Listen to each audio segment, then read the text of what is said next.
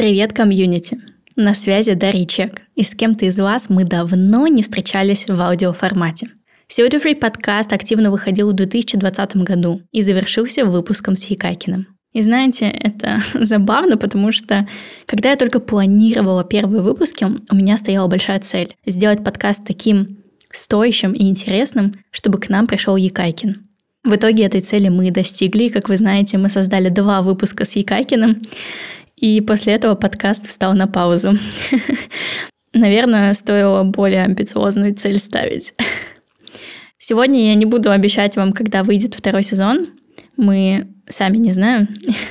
Но я хочу пригласить вас послушать спецсезон или дочку Сегодня Free аудиоэкспедицию «Невечная мерзлота». Это проект, которым я занималась прошедший год с эко-журналисткой Натальей Парамоновой и фотографом Евгенией Жулановой. В нем вас ждет три выпуска аудиоэкспедиции, в которых мы поедем в стоящие на мерзлоте города, поговорим с местными, изучим последние исследования и встретим интересных исследователей-мерзлотоведов из России и Финляндии.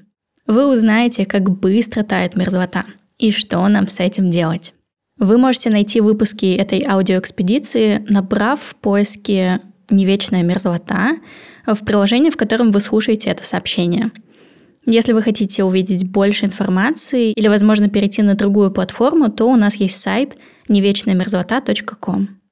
Также для тех, кто соскучился по климатическому контенту, напомню, что у меня есть блог в Инстаграме Дарья Чек, в котором выходят короткие видео по теме изменения климата – Научно, но просто все, как я люблю. А если вы представитель медиа или компании и хотите поддержать этот подкаст, то мы открыты к сотрудничеству для второго сезона.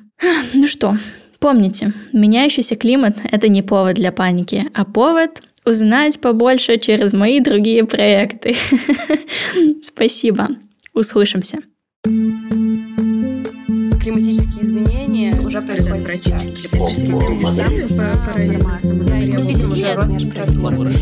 Климатические изменения.